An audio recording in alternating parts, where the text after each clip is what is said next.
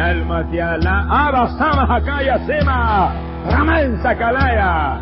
Gente que toca y toca más de lo que debe tocar. Gente que predica, óyalo bien.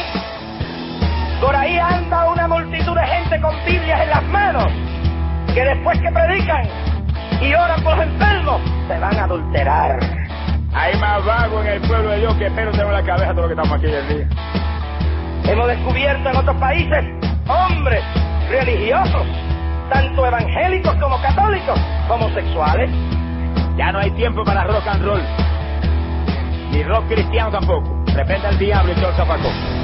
Allá, en el estado de Ituriana, arrestaron un obispo católico por la seducción de 33 monaguillos. No ponga los ojos en este mundo asqueroso y depravado, se va a hundir con el mundo.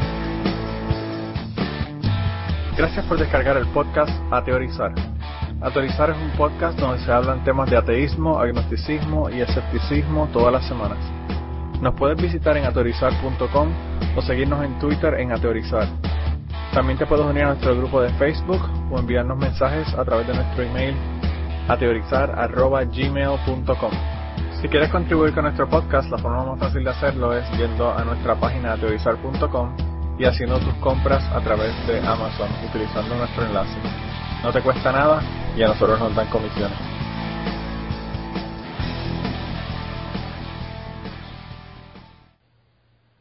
Bienvenidos al podcast 87 de Autorizar. Hicimos un salto cuántico, como diría Deepak Chopra, porque estamos cambiando los números. Nos olvidamos ya de, como dijimos la semana pasada, de las temporadas y estamos en números straights. Así que tenemos 87 podcasts en las costillas y los que faltan. Y esta semana estamos hablando de nuevo de sectas marginales y bastante locas, parte 3. Y yo creo que hasta aquí vamos a llegar con esto, aunque tenemos 257 sectas más que podríamos hablar. Pero ya yo creo que tres partes está bastante suficiente para el asunto. Y lo vamos a dejar en esta, en esta tercera parte, pero bueno. Eh, tenemos con nosotros como siempre a Kirkigan. ¿Cómo estás, Kirkigan? Hola. Welcome back, my friends, to the show that never ends. Kirkigan está agringado hoy. y tenemos por ahí también a Ángel. ¿Cómo estás, Ángel? Hola, muy buenas, saludos a todos y vamos a, a echar las últimas risas con, con esta gente. Sí, ¿verdad? Tenemos también por ahí con una voz muy sexy, sensual a Blanca esta semana. ¿Cómo está Blanca?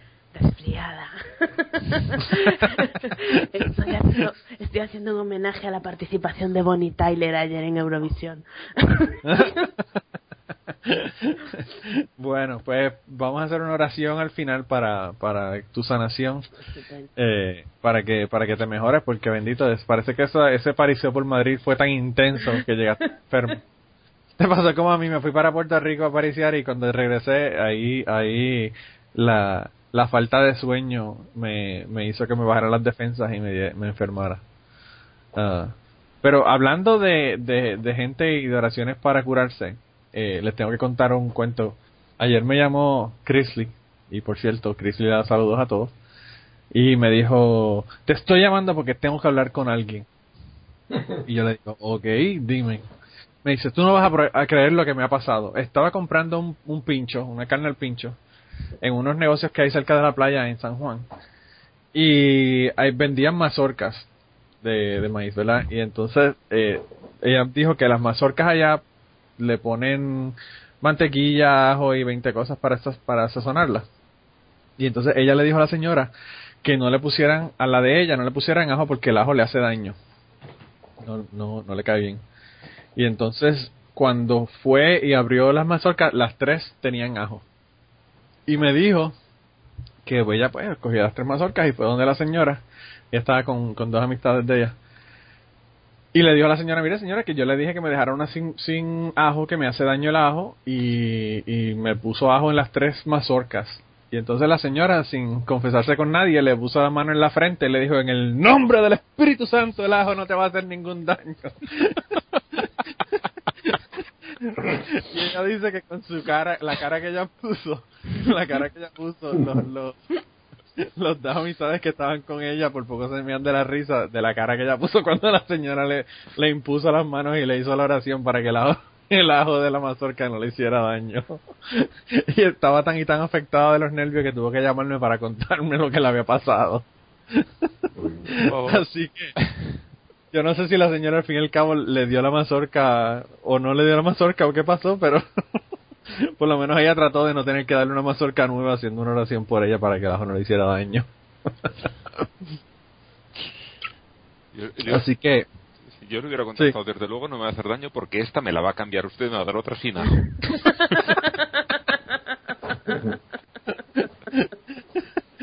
No, a mí, yo lo que le estaba contando, comentando a Blanca es que a mí lo que me parece increíble del asunto es, como una señora, para empezar, te toca, Sí, es que yo y lo... número dos, se pone a hacer una oración ahí a lo loco sin decirte, puedo orar por ti, ni un carajo, o sea, de ahí le pone la mano y arranca. Es que lo primero que le hubiera dicho es, oiga, no me toques, ¿esto qué es? Es que vamos.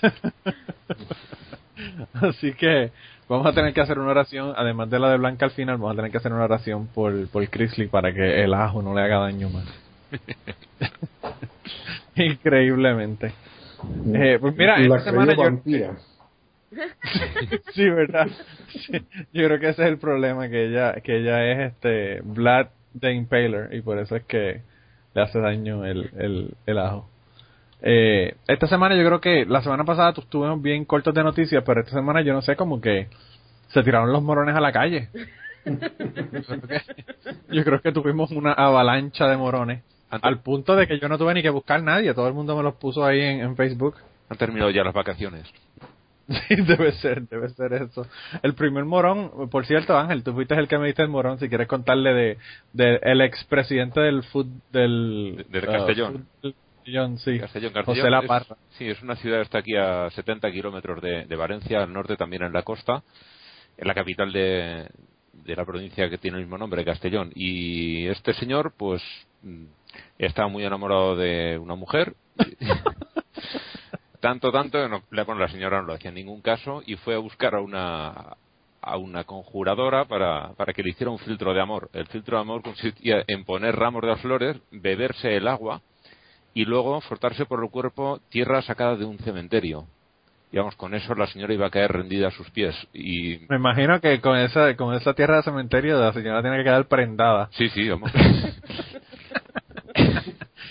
la cuestión es que sorprendentemente el conjuro no funcionó y... y Qué raro, ¿verdad? Ver qué raro, sí. Y ya can- cansado, ya viendo que no hacía ningún efecto, el señor fue a que le devolvieran su dinero. Eh, no queda satisfecho, le devolvemos su dinero y la señora dijo que sí, que eso, que pruebe en otro sitio, pero allí no le devolvía nada. Iba acompañada con otros dos fulanos y sacaron los otros pistolas. Más o menos escondió como pudo la señora y alguien de la casa llamó a la policía, acudieron a detenerlo. Por cierto, esto es un, estaba pasando en un pueblecito que es provincia de Zaragoza, es ya mucho más al interior, es otra provincia, y es eh, está pegado a Borja, que lo recordaremos todos porque es donde el año pasado sucedió lo de la restauración aquella tan maravillosa de, de una pintura del Lecce Homo.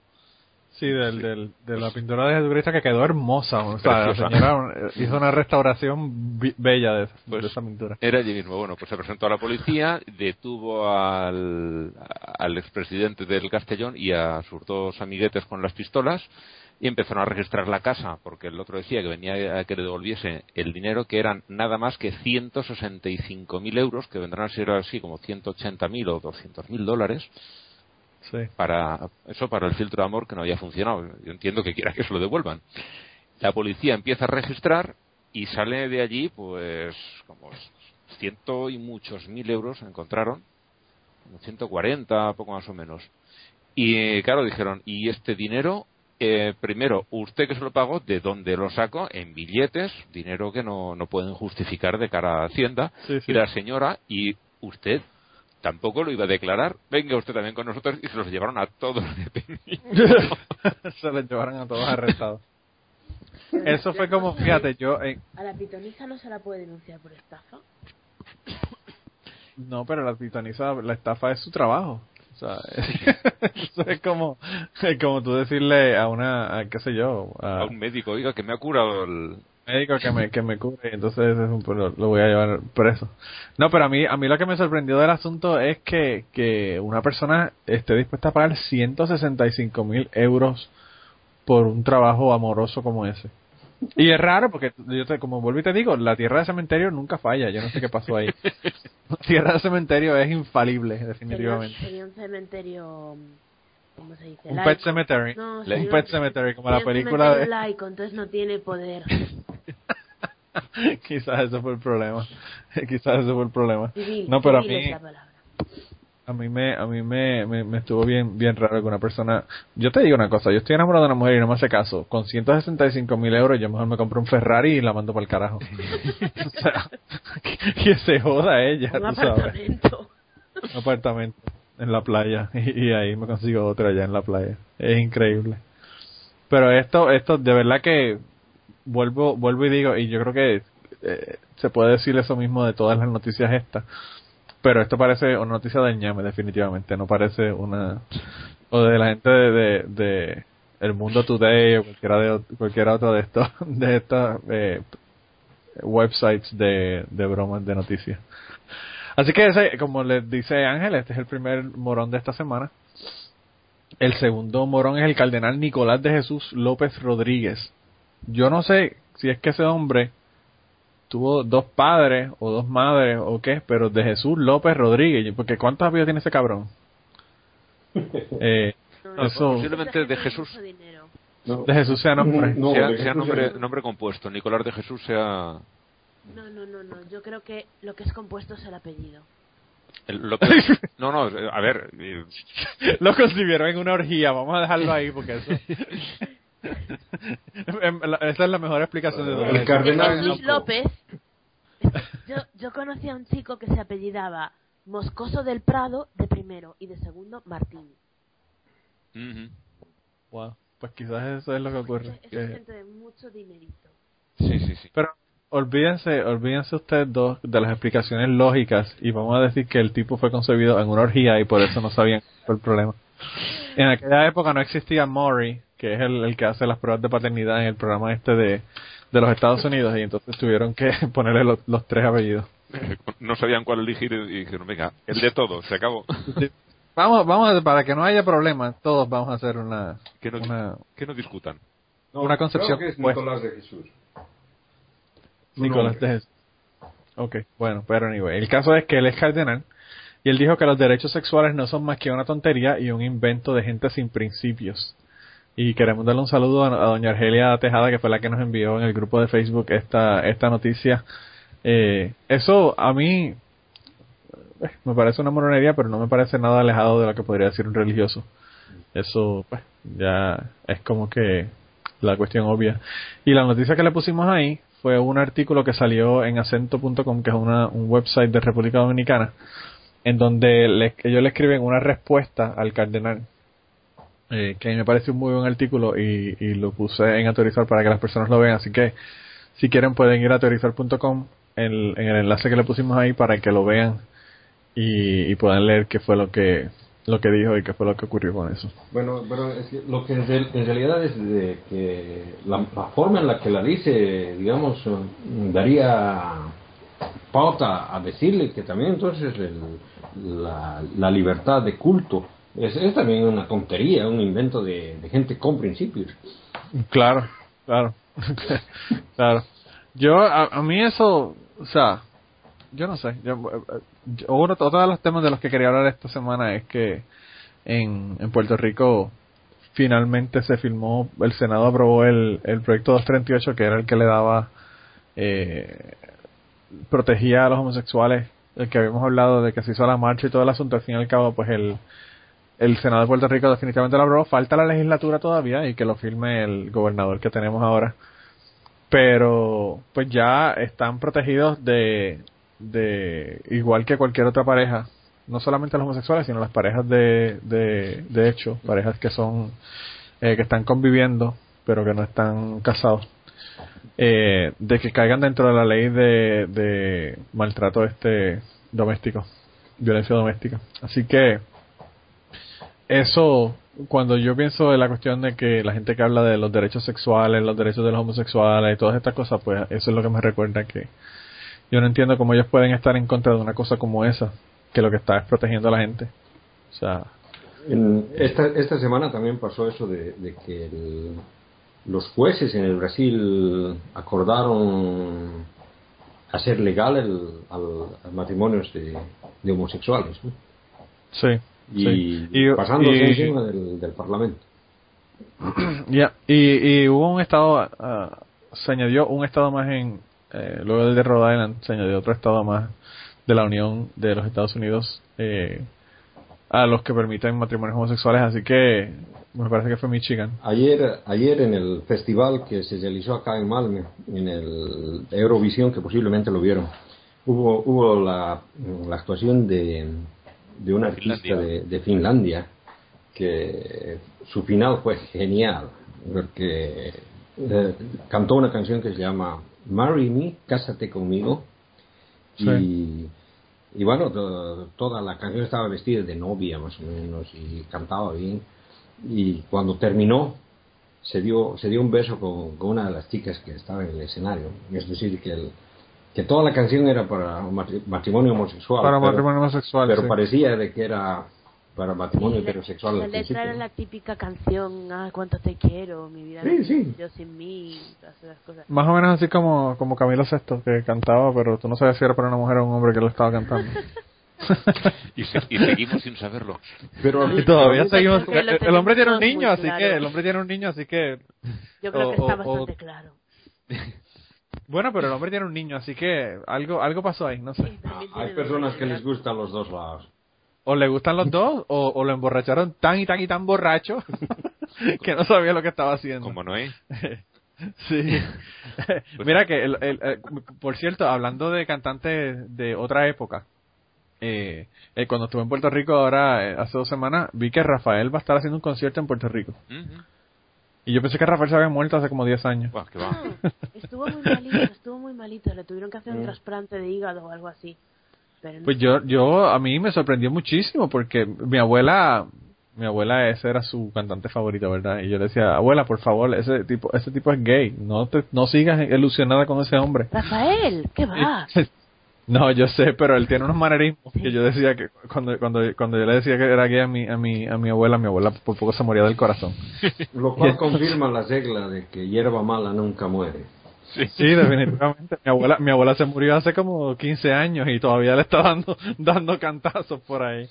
Eh, pero pero no, el asunto de Rafael, a mí lo que pasa es que como yo estoy fuera de todo pues, contexto de lo que es la música eh, latinoamericana aquí, pensé que ya él no estaba ni y, y que o sea quizá no pensé que no estaba muerto pero no, no pensé que estuviera dando conciertos todavía yo yo no sé pero los posters que yo vi se ve más joven que hace hace 20 años así que yo creo que o encontró la fuente de la juventud o encontró un buen cirujano plástico Botox. O, o recuperó, o recuperó las fotos de hace 20 años, también podría ser. también puede ser y que esté viejo hijo de Dios Pues Pero bueno. el, el- por la escena esta que ha contado Kierkegaard del beso final de la canción, Sí. en Turquía se ha prohibido la retransmisión, porque estaba anunciado, se ha prohibido la retransmisión del, del festival y no ha participado Turquía. oh wow Ya, qué raro pues aquí tú sabes que eso lo hizo Madonna hace que sé yo cuánto tiempo con Britney Spears Sí, Mm. hace hace muchos años atrás. Eso es una muy buena forma de tú llamar la atención y que, que te- todo el mundo esté hablando de ti. sí, hasta Miley Cyrus lo, lo ha hecho también. Pero yo no Por sé, yo... un poquito la imagen de niña Disney, imagino.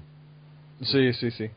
Eh, yo estaba viendo que, que últimamente, y cuando digo últimamente te hablo de en el, do- en el año 2013, la cosa ha sido súper intensa en todo el mundo con la cuestión de darle derechos a los homosexuales y me parece Sí, yo creo que realmente ahora mismo ya es imparable. ya sí ya la, la avalancha se está llevando a todos los religiosos en- enredados No Obviamente no- me refiero en los países no teocráticos, porque Ah, no, claro, sí, no, no. Los países musulmanes, olvídate, eso Claro. sigue igual. Sigue igual, pero. No, pero allí, Pero ya, lo dijo Ahmadinejad, que allí no hay, no hay homosexuales. Oh, pero bueno, verdad que ya no hay. O sea, que no tienen ese, no tienen ese problema, no tienen que tomar decisiones porque. como No, los no hay. los hay, no los hay abiertos porque está condenado con pena de muerte, ¿no? Los tienen todos Es- colgando. Es igual que un- decir que en los Estados Unidos no hay narcotraficantes. Lo mismo. Claro, es lo mismo que decir que, que- es lo mismo que en, en Cuba, que Fidel dijo que ahí no había, no había este SIDA. Y yo no sé, pero yo pensaría que sí. Aunque sean los, aunque sean la gente que van de visita a Cuba.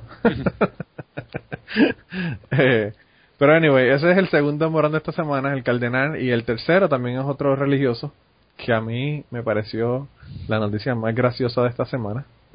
Y es el eh, Francisco Javier Ruiz, es un párroco de Churra. Eh, eh, y a mí la palabra churra me parece interesantísima porque en Puerto Rico churra es diarrea. Y entonces, pues imagínense la imagen del párroco de churra. No sé si es que el párroco tiene churra o el párroco está cubierto en churra o es que él, su constitución biológica es de churra, pero no sé qué es lo que ocurre. A mí lo que, lo que, la imagen que me vino fue la, la, la del hombre este que era de metal líquido de Terminator. Pero de churra, de metal líquido. Esa era la imagen que yo tenía. y lo que me extraña es que el hombre, con esa constitución de que se puede convertir en cualquier cosa, no se hubiese este, ocultado o haber tomado otra forma cuando estaba teniendo sus encuentros sexuales al aire libre, que salieron unas fotos de él eh, con otro con otro chico, con otro hombre. Y él alega que son Photoshop, ¿verdad? Él alega que no son fotos reales, pero yo no sé, yo vi las fotos y y el que hizo Photoshop o le quedó muy bien el Photoshop o yo no sé, porque eh, era era él definitivamente en la foto. Son unas fotos cutrísimas hechas con el móvil. Eso no se puede photoshopear. Yo creo. Sí, sí, de lo eso- mal que eso- queda. Y queda, tiene tan, queda tan, tan graneada la foto y tan, y tan mala que, que no hay forma de arreglarla. De todas formas, también tendría que dar una mínima explicación de si tan claro eso es que eso es, o, bueno, o tan tanto se puede sospechar que es un, un montaje, ¿por qué el arzobispado tardó eh, dos horas en destituirlo? Sí, ¿verdad? No dos semanas o dos meses, dos horas. La, la, la cuestión es de que em, tal vez el, el sacerdote este se está queriendo convertir al, al judaísmo y estaba entrenando a eso de la circuncisión. con los dientes. Le estaban haciendo, le estaban practicando a alguien la circuncisión. Que habíamos, habíamos dicho que los rabinos les chupaban a los niños. Sí, sí, por eso te digo que entonces alguien le está haciendo la circuncisión a él porque se iba a convertir al judaísmo. No, pero fíjate, a mí lo que más gracia me hace de todo esto es que a este hombre que será lo que sea, pero estaba practicando sexo con otro hombre adulto, lo destituyen en menos de un día. Y a los curas que violan niños, Niños, no los cambian de parroquia para que tengan público nuevo. No sé yo, o sea, a mí aquí hay algo que no... Hay algo que no cuadra. Yo, yo eso fue lo que yo pensé cuando cuando leí la noticia por primera vez. Le dije, por lo menos es una persona que es adulta y está consintiendo lo que está haciendo, ¿verdad? Aunque aunque estén haciéndolo en público y quizás esa no sea la forma más apropiada de uno de uno hacerlo, sobre todo un párroco, pero bueno. No, yo ya le comenté a Ángel, creo, que a mí en principio me dio pena el hombre. Me digo, pobrecillo. Luego me enteré de que era un cabrón y ya no me dio pena. Pero... Cuando te enteraste de sus andanzas dijiste, no, espérate, que no hay que no hay que tenerle lástima al pobre. Le, le niega la comunión a los divorciados y predica contra los Sí. homosexuales. Entonces, entonces que se joda. Y negó Yo vi un, negó la un video que hablaban de eso. negó la confirmación a una chica porque era amiga de un homosexual notorio del pueblo. Pero Sí, era yo- porque no se lo había presentado. Va a ser eso. Quizás ese fue el problema. Y lo único que puedo tener amigos homosexuales soy yo, no, no nadie más. pues el, el... Ay, ¿qué es lo que iba a decir yo? Se me olvidó. Se lo olvidó. Se lo olvidó Ángel.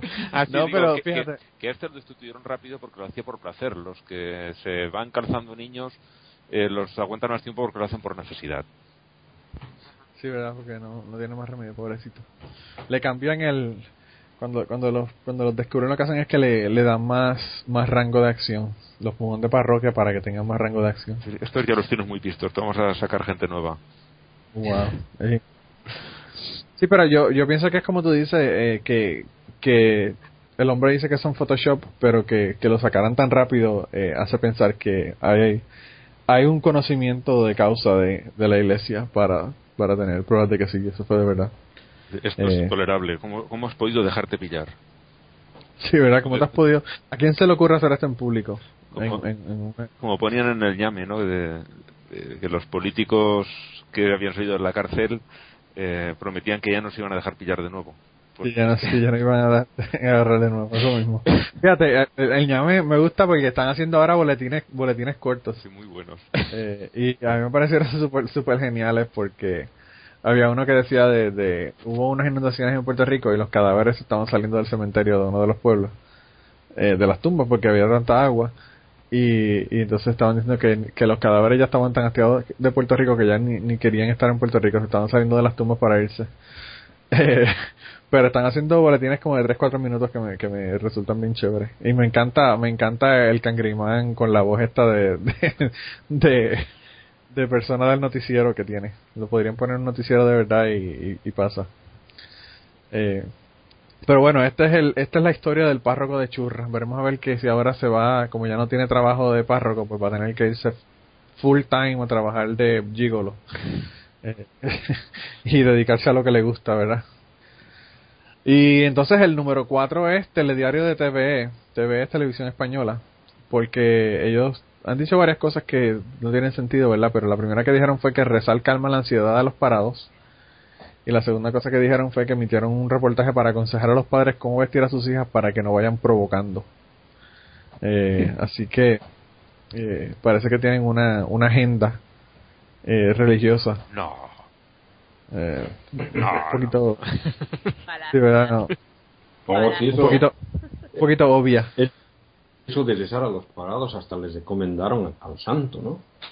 Sí, Sí. sí. No, es, es increíble. Eh, eso, eso lo han dicho religiosos en España. O sea, eso lo, está- lo están diciendo ellos ahora también, pero hay religiosos que han dicho eso. O sea, me parece que Rocco Varela una vez dijo eso, que, que a las personas que estaban con problemas económicos, eh, que, que lo que tenían era eso, que rezar y, y confiar. Y, sí, y que él rezaba Pero todo- que no dejaran de, pero que no dejaran de dar el diezmo.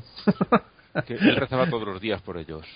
Sí, que él rezaba todos los días por ellos y, y que, pero que no dejaran de dar el diezmo, por favor. Eh, porque él necesitaba comprarse unos zapatos de Prada como el, como el Papa. Y Kierkegaard nos mandó el, el, el morón número 5. El morón número 5 estamos a, eh, a nivel de país. Eh, Kierkegaard, cuéntanos qué es lo que pasa en Suazilandia, que cuando yo vi eso, de verdad que sí que me pareció una, una noticia del ñame. Sí, a mí también me pareció un principio, pero, pero luego, luego entré a, a comprobar en la fuente original que era... eh, Y era de una fuente real, no era, no era un chiste No, la no cuestión. Y es que mm, Suazilandia, ¿no? Se llama, el país es un país africano. Eh, ha prohibido a las brujas que vuelen en su escoba por encima de 150 metros de altura. La pregunta que yo tengo, Kirkigan, ¿eso también eh, también incluye a Harry Potter cuando está jugando eh, Quidditch o, o no Yo incluye a Harry creo que Potter? lo, lo incluí, claro, ¿no? Me imagino porque no, es bruja, pero En la, Que dice las brujas. Ah, Como bueno, Harry en- es en- masculino, él puede. o sea que si Hermione fuese a jugar, entonces ella la aplica, pero Harry Potter Ah, O Ginny o... Bueno, Sí. en realidad si, si entras a ver la, la noticia en el Times Live, en, el, en, el- en la fuente original, eh, la foto que, que lo presentan es precisamente a, a Harry Potter volando con su- sí, sí, sí. en su broomstick. Pero- Pero no es que bu- no es que no vuelen, es que no vuelen más de qué, 150 metros. ¿eh? sí. Sí. Es decir, O sea que que- si, si vuelan menos, no, parece que no, que no pasa nada. Sí, no, no hay problema. Y, Por lo menos y son las no- autoridades de aviación las que sacaron esto, ¿no? Y que multarán a las brujas que viajen con su escoba más de 50 metros de altitud. La norma no penaliza a las brujas que vuelen por debajo. Kirkigan, no sea ridículo. Tienen que ser las autoridades de aviación. ¿Qué quieres que sean las de Marina? Lo que yo me pregunto, Kirkian, también es que si ellos tienen restricciones más bajas eh, cerca de los aeropuertos, porque 150 metros en un área donde estén aterrizando y saliendo aviones pueden pueden como quiera afectar la, la- la aviación, ¿no? Bueno, O sea, que tiene que haber un área alrededor del aeropuerto en donde ellos bueno no pueden en, volar. en realidad lo, lo- lo que me pareció más gracioso de todo es, bueno, de, de hecho y es chistoso, pero en, en, en la misma noticia dice que helicópteros de juguete y cometas también se No. encuentran regulados por esta normativa. Sí, sí. Pero por lo menos esos existen. Por lo menos esos son reales, ¿verdad? Eso sí me hacen sentido, pero las brujas es una cosa increíble. Yo- creo que esto es el- algún fabricante de altímetros que dice, me voy a forrar. Me voy a forrar. Ahora tendrán que equipar todas las escobas con altímetro. Ahora todas las cosas vienen con el altímetro por si acaso, por si acaso las van a usar para volar. No, no, no, a mí, yo te digo, cuando yo leí esta noticia, yo dije, no, esto tiene que ser, Kirkigan se equivocó, él puso esta noticia aquí, pero pero es una noticia de, de qué sé yo, de uno de estos periódicos de chistes. Pero cuando vi que Kirkigan puso la, la fuente original, que por cierto, le pusimos ahí la fuente original para que la vean, este, yo entonces ahí fue que no pude, no pude creer que, que en el, en el año 2013 todavía estuviesen cosas como esta ocurriendo en nuestro hermoso mundo. Increíble, increíble. Pero nada, esos son los cinco. ¿Ustedes tienen algún otro? Porque si no, entonces votamos. No.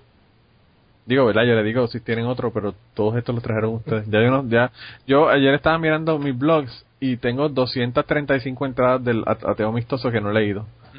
Porque ya no tengo que leer el ateo amistoso porque todas las, la- todas la- los morones y todo me los ponen en, en el grupo de Facebook. Así que ya me- alivianaron el trabajo gracias a todas las personas que nos han enviado eh, morones para esta semana. Eh, así que nada, yo, ¿por quién tú votas entonces, Blanca?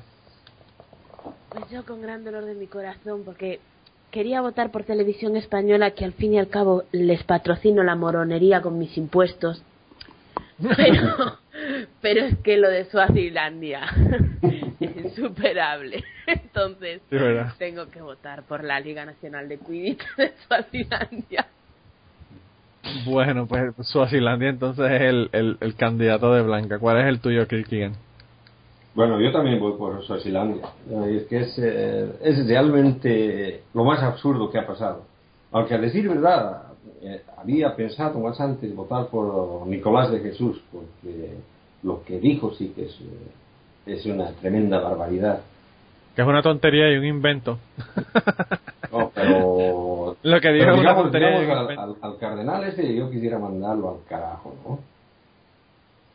Al, al carajo, de todos modos. Bueno, pues si quieres, haz como, como hacía Celi, que tenía un, un, un voto y medio y le das medio voto al cardenal. Ya, sí, voto y medio entonces. El medio para Ángel. el cardenal. Sí. Eh, Ángel, ¿y tú aquí, por quién vas a votar? Pues tenemos ya ganador porque yo también voto por Suazilandia porque es, esto es supera las expectativas de cualquiera. Bueno, pues ya que ustedes van a votar por Suazilandia, yo voy, ya que ganó, ¿verdad? Que ya, no, ya mi voto no, no, no importa. Yo voy a votar por, por José La Parra porque invertirse 165 mil dólares o 165 mil euros en, en una vidente para que le haga un Love Potion number 9, yo creo que es una cosa un poco fuera de, fuera de contexto. Así que eh, los ganadores de esta semana son eh, el país de Suazilandia en África por sus leyes que no tienen sentido. Y nada, entonces si quieren comenzamos con los con los grupos que tenemos para esta semana. Eh, Kierkegaard tenía un grupo bien interesante que yo creo que fue el, el que hizo que se nos ocurriera hacer este tema, porque fue el primer comentario que tuvimos sobre sobre sectas así raras. Así que si quiere, eh, Kierkegaard, háblanos de, de la familia. Bueno. Eh, el- este, este grupo, la familia, es una tiene tiene una, una historia que me parece que es clásica para todo para todas las sectas. Su fundador es un, eh, señor norteamericano, él eh, que se llamaba David Brandt y que mm, venía de una de una familia evangelista. sus sus padres, eh, en especial su madre, era una conocida evangelista de este, de este tipo de evangelistas que se la pasan viajando, es decir, eh, predican de un lado para otro, no viven en un, determinado lugar. Y obviamente cuando llegó a su juventud, él también se, se dedicó a, a estudiar para ser evangelista y llegó a ser eh, ministro de una iglesia de Christian and Missionary Alliance. Es una, eh, ¿cómo se dice? Una, una iglesia establecida. Sí. Y eh, él vivía en Arizona entonces, ¿no? pero sin embargo de esta iglesia lo, lo, lo expulsaron. Eh, la- el motivo especial, el motivo que dieron para expulsarlo es de que tenía diferencias eh, teológicas en sus, en sus enseñanzas, ¿no? Pero luego se descubrió de que el motivo verdadero era de que había tenido conducta sexual con una miembro de 17 años, una jovencita de 17 años en la iglesia. Con una menor, sí. ¿no? luego, luego de esto, bueno, el, el tipo se, se casó, es, eh, se tenía, tenía su esposa, tenía cuatro hijos, pero se dedicó a, a predicar entre los entre el movimiento hippie.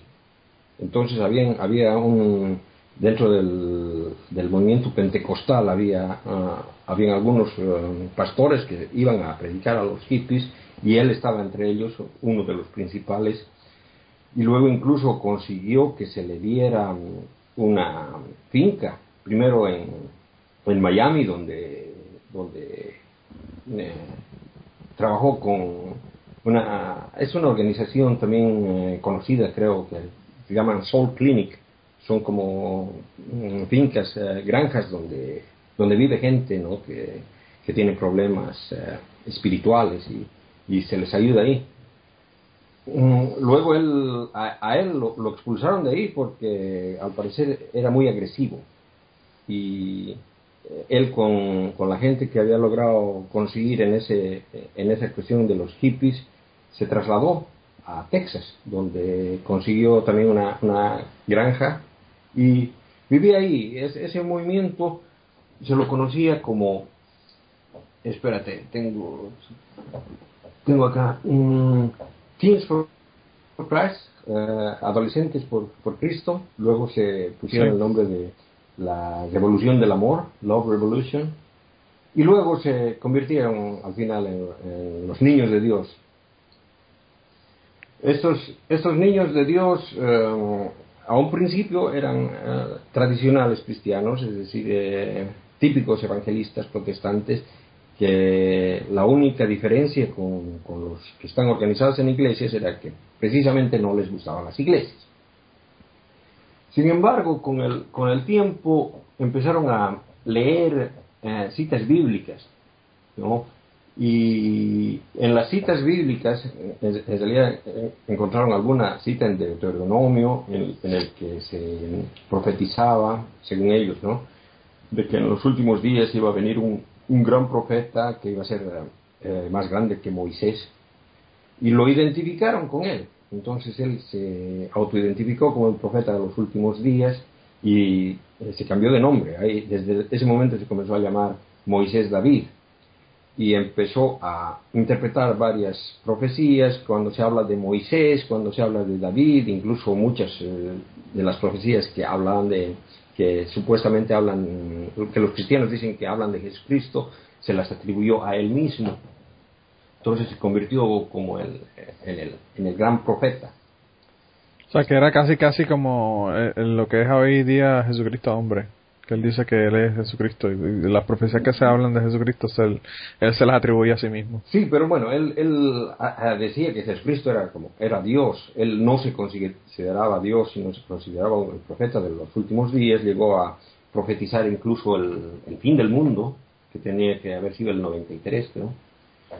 Bueno, la, la cuestión es de que mm, ahí es donde, donde comenzó a, separarse de las enseñanzas y como la mayor parte de, su, del- de los acólitos que tenían eran, eran bastante jóvenes, tenían problemas con muchos padres de familia, porque eran chicos que se escapaban de sus casas y tenían problemas con drogas, y al final él los salvaba de, de eso, pero se los llevaba a vivir y, les prohibía eh, tener contacto con sus familias, entonces comenzó a tener un, un montón de problemas y la policía le, quería intervenir.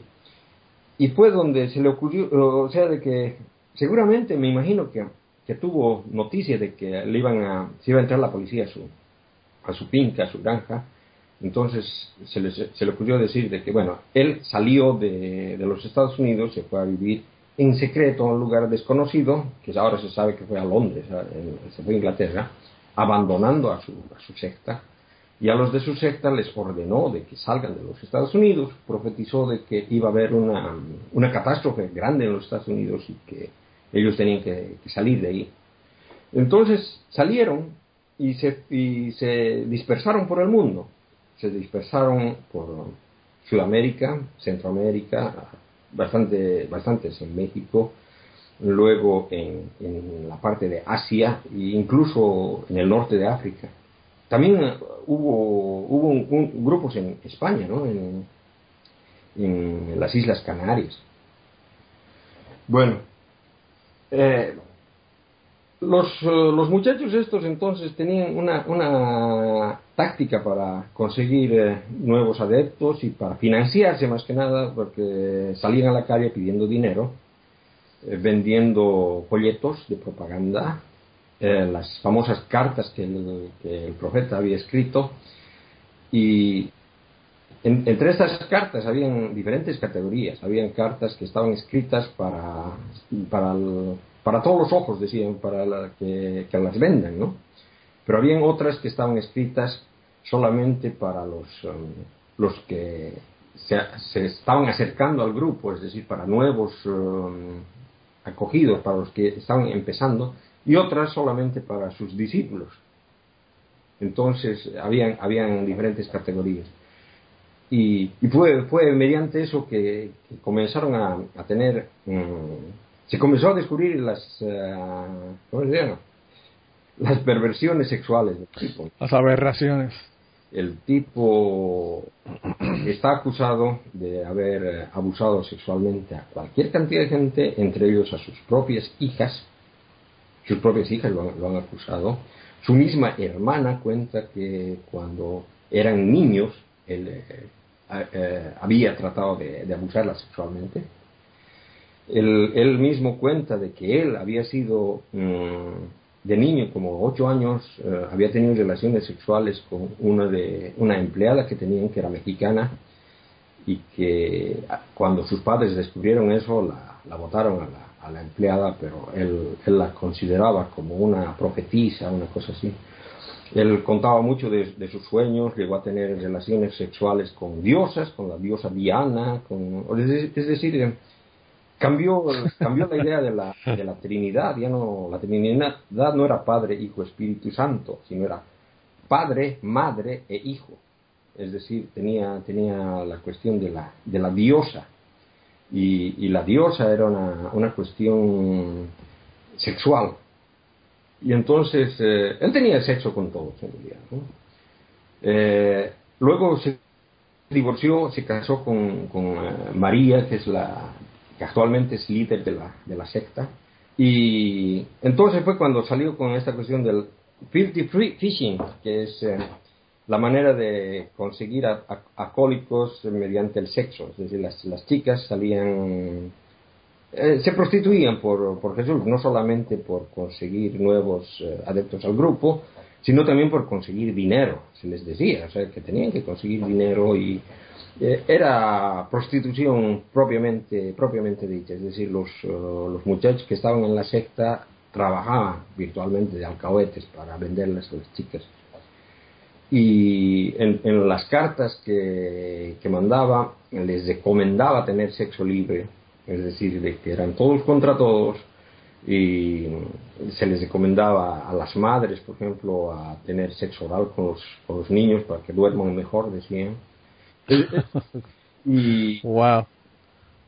Ese tipo básicamente lo que hizo fue un, una estructura de un grupo para, como tú dices, para, para él manifestar todas sus perversiones sexuales. Claro, no, es, más, o sea, de que él no vivía con, él, él, tenía un grupo que, con los que vivía, ¿no? Eh, oculto, generalmente, o sea, que ha estado oculto en Inglaterra, se escapó luego a España, se escapaba al Japón, es decir, eh, andaba oculto de un lado a otro. Y, y durante... católico, ¿no? ¿Qué? No, no era católico. No digo que parecía un cura católico. Cuando me pillan en un lado me voy a otro. me voy, sí, me, me, voy y me escondo en algún otro sitio. Antes de que le, eh, que le pillaran. Es decir, eh, incluso tiene fotografías con, con mucha gente que, que, tenía que tenía alto poder mediante la, la prostitución de las, de las niñas estas había conseguido meterse en, en estratos eh, de las gubernamentales en, Inglaterra, en España, en las Islas Canarias en realidad. O sea que cuando, cuando lo iban a buscar para, para detenerlo, cuando lo habían encontrado, él ya no estaba, él estaba en otro lado. O sea que, que, realmente tenía, tenía, tiene, tenía una estructura muy, muy fuerte. ¿no? de, muy organizada para poder, para poder zafarse de la ley. A razón, de esta, de esta prostitución que tenían entonces eh, muchas niñas comenzaron a tener hijos que no tenían padre. Eh, bueno, que los padres eran los, eh, los, sus clientes, ¿no? Se, les decía de que eran pescadores de hombres, como habla en la Biblia. De mucho, mucho de, de lo que sacaba, sacaba de la Biblia, ¿no? Lo único que pescaban con la vagina. Bueno, la cuestión es de que a esos, esos niños eh, se los consideraba como los, hijos de Dios y eh, se, los eh, ha comenzado a adoctrinar dentro del, de la secta. La secta está en contra de cualquier tipo de educación, es decir, se los educa, se les enseñaba a leer, más que nada a leer la Biblia, pero mm, no asistir a los, a los colegios seculares, es decir, se los mantenía completamente separados. ¿no? Y y bueno, a, raíz de eso puede que su esposa, su nueva esposa, tuvo un, hijo que claramente no era del, no era del, de Moisés David. Este, este muchacho le llamaban mm, Davidcito. Eh, ha servido como ejemplo cómo criar a, a los niños. Tiene un libro que es, es realmente un libro más o menos del, de la misma cantidad de hojas que la Biblia, en el que cuenta día por día que todo, todo lo, que, lo que iba pasando con Davidcito por unos dos o tres años. Es decir, de, de, pequeña edad, ¿no? Y, y ahí eh, las fotografías que vienen en el, en el libro este son mm, fotografías claramente de pornografía infantil, o sea, de que al, muchacho, el muchacho este tenía sexo no solo con su madre, sino con sus niñeras y desde niño, ¿no? Este muchacho fue el que luego, cuando fue mayor, se escapó de la secta. Él y su esposa, su esposa que, que, también era de la, de la secta, que se, se casaron de niños, se escaparon y luego él, ya en los Estados Unidos, eh, cuando eh, este, este Moisés David murió, su madre se hizo cargo de la secta y él trató de buscarla a su madre, pero no pudo tomar contacto con ella. Pero se encontró con, una de sus niñeras, de sus ex niñeras, a la que la mató. La mató, la torturó. En realidad escribió un, un, eh, se filmó un video en el que decía lo que pensaba hacer con su madre y, en realidad lo que hizo con, con esta otra señora, la, la, torturó hasta matarla. Wow, luego, somos horribles. Luego se suicidó. Lo penoso de eso es de que el Moisés David había profetizado que este Davidcito iba a ser uno de los profetas de, de los últimos días, una cuestión así, ¿no? el que se iba a enfrentar al anticristo. O sea, que el desgraciado le dañó la profecía a su pobre padre. Sí, ¿no? La, la Increíble. profecía al, al, propio padre. Sí, qué, qué, qué desgraciado. wow. Qué poca consideración. Pero a mí lo que me sorprende, sí, Ángel, que vas a comentar algo. Digo, sí, qué poca consideración. Sí, verdad, que desconsiderado. A mí, a mí lo que me sorprende de, de un asunto como este, que, es que yo no he escuchado de una secta como esta. Y yo pensaría que con todas estas cosas y todas estas aberraciones y todas estas cosas tan, tan horribles de la secta, yo pienso que, que no sé por qué no, no se conoce más sobre ella, por lo menos aquí en los Estados Unidos y en Puerto Rico. Sí, no, eh, Quizás en otros países se conozca, por aquí, en realidad, eh, como, como te digo, el, tipo era antiamericano, o sea, de que gran parte de, su, de lo que escribe es en contra de los Estados Unidos, luego se convirtió... Él, él mismo decía ser judío, no es, pero él se decía, decía que era judío con orgullo, pero luego escribía en contra de, de Israel y de los judíos tiene una serie de cartas en, en las que le echa flores a Mohamed Gaddafi. Parece de que Mohamed Gaddafi lo, lo ocultó durante, precisamente cuando, cuando huyó de, de España. Sí. Entonces, eh, se, se convirtió también en bastante antisemita, ¿no? Es decir, eh, anti, anti-judío y es, completamente antiamericano, pese a que es, él, él es norteamericano, ¿no? Sí. Y o sea que, que ha, ha tenido de, de todo un poco. El, el asunto de, de- de que cuando, después de que él ha muerto, eh, para comenzar, bueno, a poco antes de que él muera en realidad, la secta decidió eh, deshacerse de la, de la, del método este de, de la prostitución, o sea, el filthy fishing, como llamaban Sí. y más que nada por, por el problema del SIDA. Entonces querían evitarse problemas con, con el SIDA y ellos dicen que ya, ya, no lo, ya no lo practican, aunque gente que ha escapado luego de, de la familia dicen de que sí, eh, ya no, ya no se practica sexo libre con gente de fuera de la secta, pero dentro de la secta se sigue manteniendo. Entonces han tenido más problemas con, otras autoridades en España, sobre todo en, eh, Argentina, en Filipinas, donde se han entrado a las sus fincas y, han encontrado, ¿no? De que se abusaba mucho de los niños. Hay un, un grupo bastante grande de jóvenes que han nacido dentro de la secta y que luego, llegando a ser mayores, han, han huido de ahí y tratan de meterse dentro de la, de la sociedad. Son, son esa gente la que tiene esta, esta página que exfamily.org, que, en, en el que realmente han documentado todo lo que, lo que se conoce de la secta, incluso documentos que son, son solamente internos, ¿no? Y bueno, la, la- ellos lo- obviamente han cambiado de nombre, eh, se han cambiado primeramente a la familia del amor, luego la familia y ahora se llaman la familia internacional.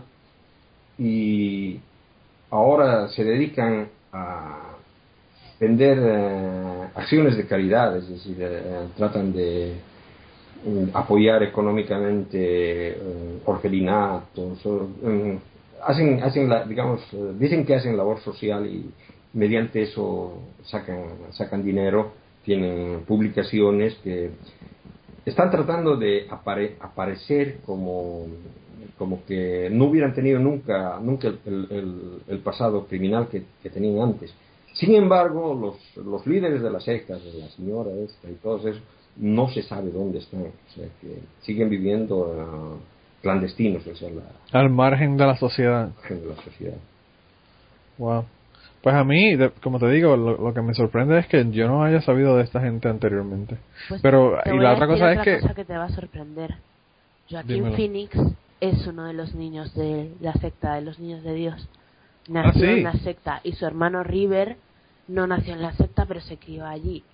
Y yo me enteré cuando aún vivía River Phoenix y yo era una niñita que estaba enamoradísima de él, porque en una entrevista él contaba que había perdido la virginidad a los cuatro años Eh, y decía que le resultó tan brutal la experiencia, no físicamente, sino personalmente, que la tenía completamente bloqueada. Y estas son palabras textuales lo que voy a decir, porque además lo he buscado.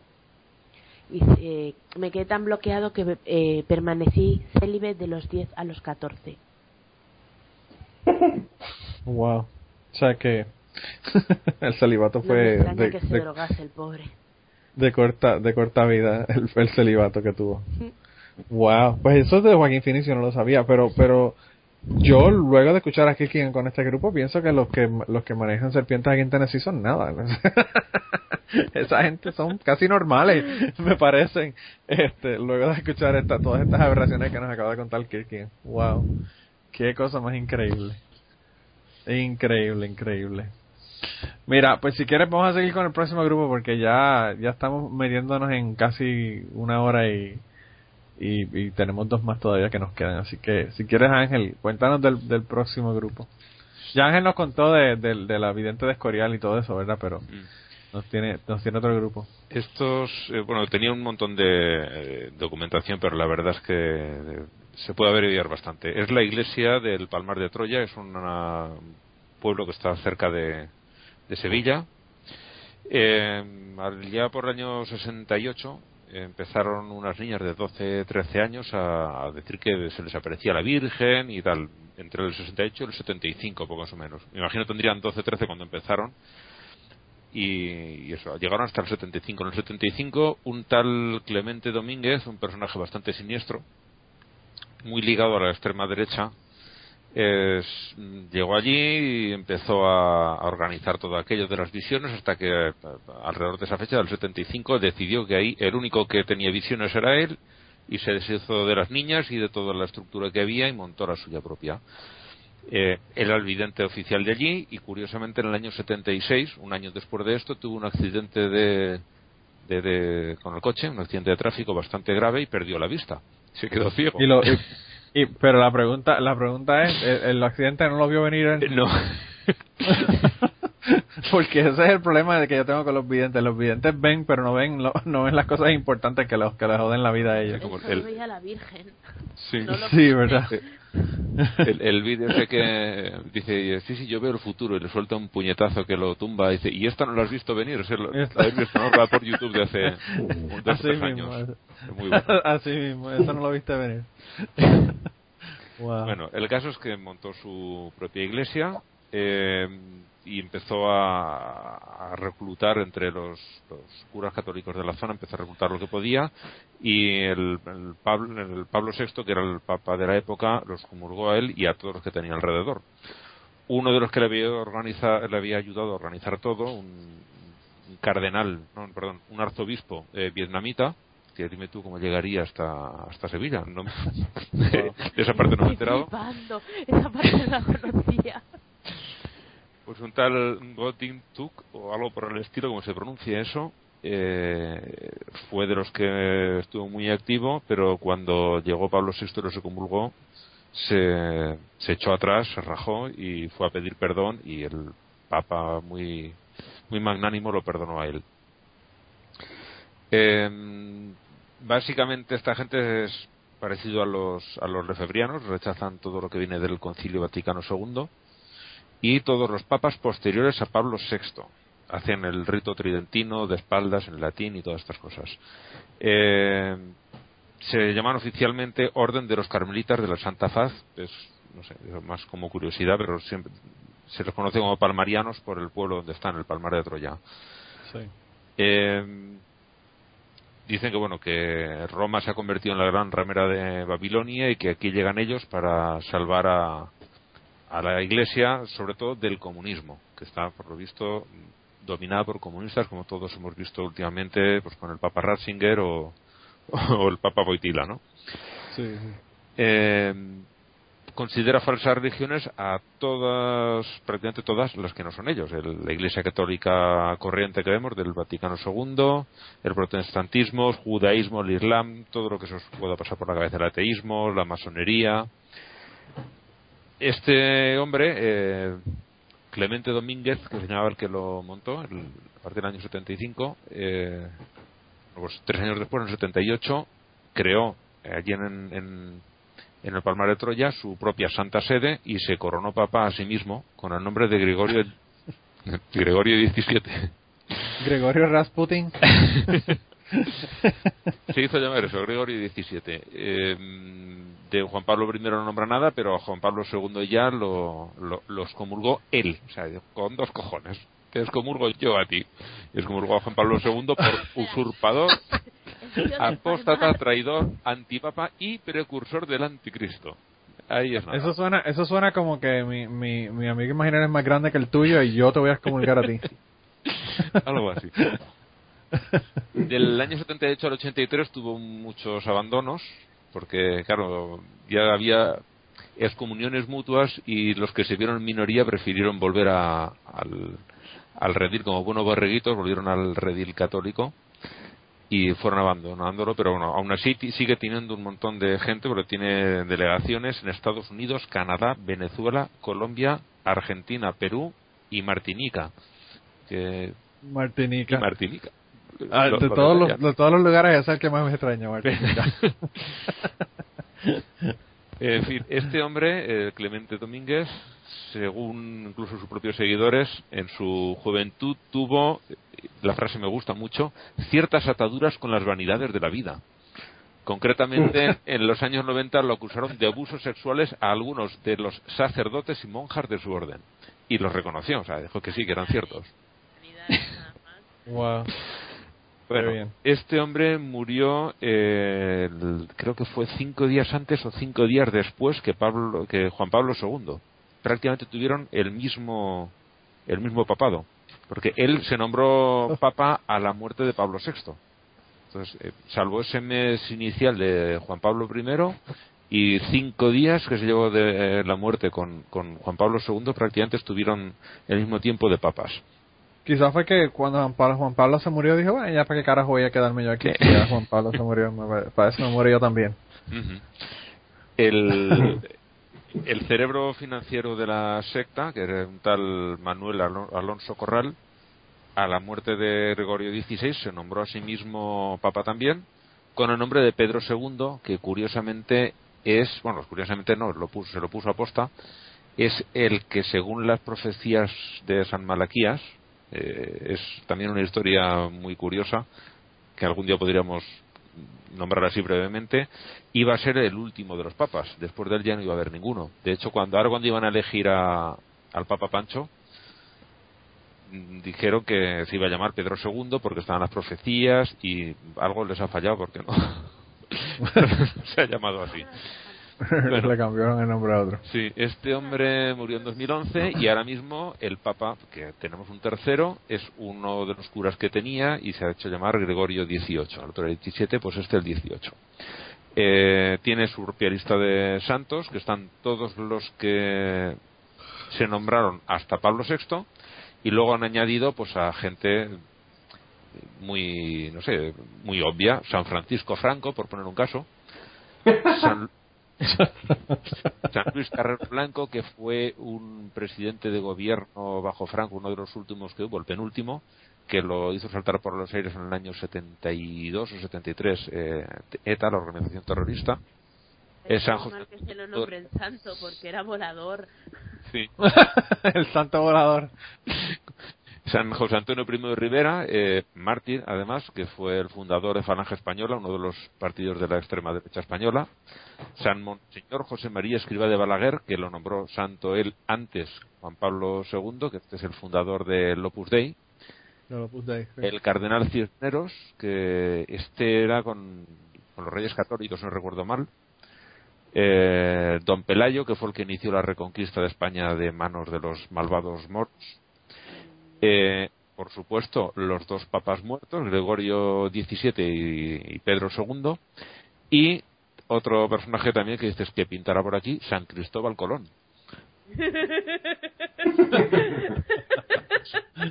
Wow. Vale, excomulgados por la Iglesia Palmariana, tienen también una bonita lista, eh, que son todos los que Pablo II, lo mismo que los santos, los excomulgados también. Y a partir de ese momento, todos los papas, cardenales y obispos de la Iglesia Católica eh, romana, a partir de su, muerte, todos los que ha habido están también excomulgados. No llega hasta los curas porque dice, pobrecitos, estos es que no saben más, pero todos los que tienen cargo dentro de la Iglesia están excomulgados todos los superiores de todas las órdenes religiosas de la Iglesia Católica, el rey Juan Carlos y toda la familia real, todos los sacerdotes obreros, todos los que se ponen de parte, los de la teología de la liberación y toda esta gente que mm, se ponen de parte del pobre y no del parte del poderoso, todos los comunistas socialistas, eh, los líderes religiosos políticos de cualquier tipo que se hayan manifestado públicamente contra ellos y ahora viene ya la, el remate, la guinda para coronar la, la tarta, que también están excomulgados todos los espectadores que hayan visto la película Superstar. ¡Eh! Yo no lo he visto. Pues, Tú sabes que yo tampoco, yo tampoco he visto Jesus Christ Superstar. Aunque usted no lo crea, no lo he visto todavía. también están Uh. excomulgados. Y voy a tener que eh, entonces a verlo para que me excomulguen. Deberías verla, Manolo, porque mm, tie- tiene tiene la, la idea esa de la que, que tú hablaste del Evangelio de Judas. En esta Sí. película Judas es buena gente. Ujú. Ah, bueno, pues voy a tener que entonces buscarla en Netflix y verla. Sí, sí. Definitivamente. Ya como último detalle, eh, dentro de que ellos son un cisma de la Iglesia Católica, pues ellos han tenido ya dos cismas dentro de su propia Iglesia. Uno de ellos es eh, fundado por su cuenta en, en Argentina. También es un grupo, es la Iglesia Católica Apostólica Remanente, que también está muy ligado a la extrema derecha. Remanente. Eh, ahí lo dejo.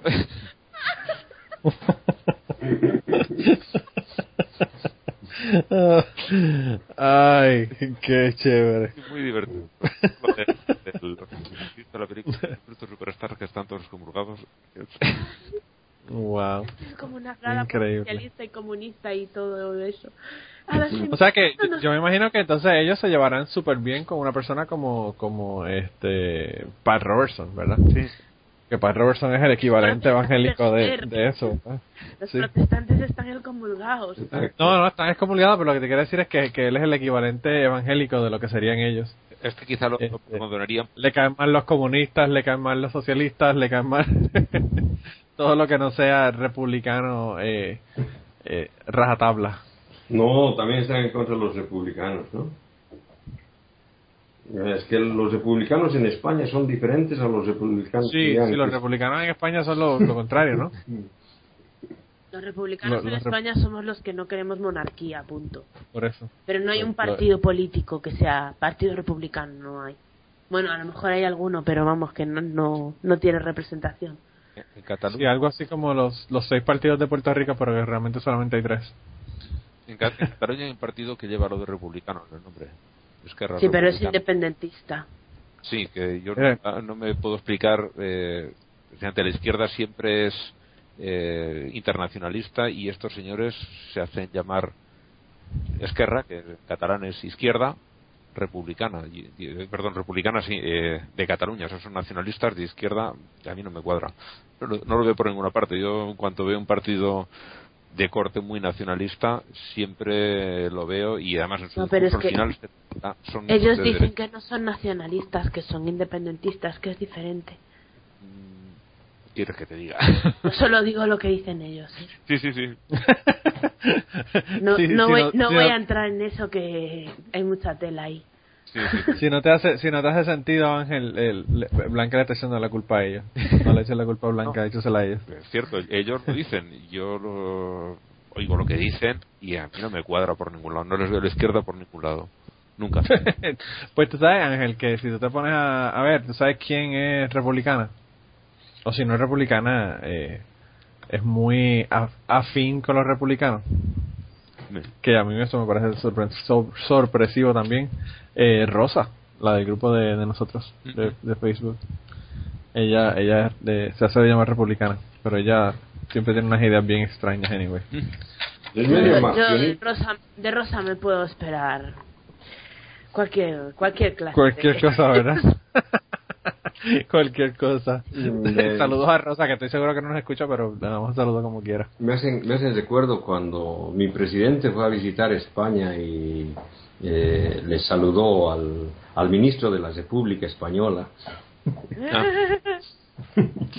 Sí, porque como Jeff Bush también cuando vino aquí estaba muy contento de, de visitar la República de España.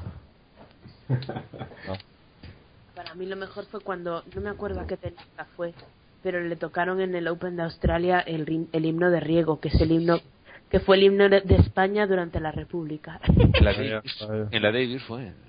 ah, fue la Davis, man. La Davis, la Copa Davis, jugaban contra, contra Australia, jugaban allí y salió más un señor, le dieron la partitura y salió con su trompeta allí puesta de pie, puesto de pie el señor tocando muy emocionado el, el himno, el que le habían dado, el hombre no tenía ninguna culpa. Sí, eso no es culpa de él, ¿verdad? Es lo que Las- estaba leyendo la música. Exactamente, las caras que ponían los, los jugadores eran todo un poema, como diciendo, ¿qué nos están tocando? Porque la mayor parte de la gente aquí no conoce esa No música. sabe lo que es eso, exacto. En Puerto Rico, eh, Tocando pero pepinillos, ¿no? Sí, sí. En Puerto Rico tenemos la ventaja que tenemos el, el himno revolucionario, ¿verdad? Pero el himno revolucionario tiene la misma música y la misma melodía que el himno normal de, de Puerto Rico. Así que si lo tocan en la trompeta, no saben si están tocando el revolucionario o el verdadero. Vosotros no, no sé si sabéis que el himno de España no tiene letra. Ah, no, el de ustedes sí, el fijado en los letra. partidos del Mundial o algo de, de, la, de la selección española que la gente no canta. O sea, los futbolistas no cantan y la gente del público dice lo, lo, lo, lo, lo, lo, lo, lo. lo, lo, lo triste yo que creía era- que era que, que no sabían la letra. No, es que no, no tiene. una. Tiene una. No, pero fíjate, fíjate, Blanca, eso tú habías comentado y yo, cuando tú lo comentaste la primera vez aquí en el, en el podcast, a mí me pareció una, una muy buena solución para que entonces Cristina Aguilera no haga como cagó el, el himno de los Estados Unidos, que, que le hizo una cagada horrible, pues ahí no, ya no hay quien lo cague. Después que tenga la partitura y lo toca, no hay problema. Pues el- Aquí, aquí a cada rato dañan, dañan el, el himno. Ah, ayer pues, mismo ayer mismo eh, leí un tuit que decía que el, es muy propio que el, el- la letra del himno de España sea LOL. Lol. Yo también lo leí, de eso no sé si no lo habrás retuiteado. Pero bueno, y una vez, no me acuerdo dónde fue, hubo una época en los 90 en que la selección española de, de waterpolo lo ganaba absolutamente todo. Y, y entonces hubo un problema con la megafonía, no sé qué pasó, y dijeron, bueno, pues que canten el himno. Que lo canten los, los nadadores y ellos en plan, la, la, la, la. Empezaron a tararearlo, tararearlo porque no podían Ya hubiera molado. Hay una versión, obviamente no es la- no no es nada, es una burla que dice Franco Franco que tiene el culo blanco porque su mujer lo lava con Ariel y así continúa metiéndose con el rey, con la reina y con el ejército. Hubiera molado que cantase, a ver, eso genial. Ah. Ah. También le pasó en, en una etapa del Tour, o, o fue cuando, no, cuando ganó el Tour un corredor español, uno de los últimos que ganaron, el Tour de Francia, de repente empieza a sonar un himno que nadie reconocía. Bueno, nadie no, eh, Bjarne Ries sí que lo reconocía porque él es danés y le pusieron a este hombre el himno de Dinamarca. Entonces el director del, e- no sé si era el director de su equipo, pero bueno, estaba allí el director de algún equipo, este hombre, eh, Ries, que es, que es danés. Entonces, claro, eh, la cara que se le puso al, al pobre al pobre corredor también fue diciendo, ¿qué me han puesto? Me pongo en pie, saludo, ¿qué hago? Saludos, que hago. Aquí en, en, en Puerto Rico yo fui a un concierto, ¿verdad? De, de Cranberries. No sé si conocen el grupo. Sí, sí. Fue famoso en los 90, pero ya no ya no son tan famosos como eran en aquella época. Eso fue en el, en el 90, ¿verdad? Sí, todavía recuerdo el nombre de la cantante, Dolores. Dolores Sí. Dolores. O Río Blanco. Sí. Pues, pues eh, aquí eh, en Puerto Rico y fueron a, a tocar, ¿verdad? Y entonces ellos son irlandeses. Ujú. Y entonces yo, yo veo que le están dando una bandera y ella no quiere coger la bandera. Y yo no entiendo por Le qué. dieron la inglesa. No, le dieron una bandera de México. Sí, México que se parece un montón. ¿Ah? Que se parece mucho, pero tenía el fucking águila. y entonces ellos dando la bandera. Y yo no sé si es que, o sea, los colores son parecidos, pero le estaban dando una bandera de México. Y entonces ella no la cogía y yo no entendía porque yo estaba de lejos, yo no veía cuál era. Hasta que veo que la abren, o sea, la, la agarran así abierta. Y cuando la miro, el, el águila sobre el cactus con la serpiente, yo digo, con razón no la coges, que no quiero ser mexicana. pero yo no sé a quién se le ocurrió, o sea, coño la, la bandera mexicana es bastante obvia, o sea, no hay ninguna otra bandera que tenga un águila con, en un cactus con una, con una, con una serpiente, o sea, eso, eso, yo no sé a quién fue que se le ocurrió, o si fue que la, la compraron porque vieron los colores y estaba cerrada, o no sé qué fue lo que pasó, pero el caso fue que ella no cogió la bandera ni, ni, ni por error de cálculo. y no sé, Blanca, si quieres mencionar el grupo que tú tenías o si quieres que vayamos a mandar al carajo a la gente como Eh, no ustedes sé cómo quieran. vamos de tiempo, si es que después de, después de los Estamos en una hora y después 15, de los niños de Dios van a aparecer una gente súper normal. sí, verdad, ese es el problema que sí, gracias y gracias a que Kierkegaard no lo dio desde el principio, porque si Kierkegaard da ese eh, el primer día, Ya no hacemos más que está. una sola parte de esto. no No hay, no hay nada más que decir, ¿verdad? Eh, pero no sé, como tú quieras. Ah, os cuento Eh, un poquitito. Eh, yo quería hablar de esta gente porque eh, cuando yo estaba estudiando en la universidad, en la calle donde yo viví los primeros años de estudiante, abrieron una sucursal o una iglesia o como le llamen de esto. Y, y al principio me hacía mucha gracia porque se llamaba Oración Fuerte al Espíritu Santo. y luego le cambiaron por Pare de Sufrir, que es como se quedó, aunque el nombre oficial es Iglesia Universal del Di- Reino de Dios. Pues que a mí lo de la oración fuerte me hacía tanta gracia, porque es como, los demás rezan, pero así, mal. Así como que muy, muy, muy suave, muy, muy suave. Tiene que ser Aquí fuerte el es- asunto. Aquí es donde rezamos, pero con cojones.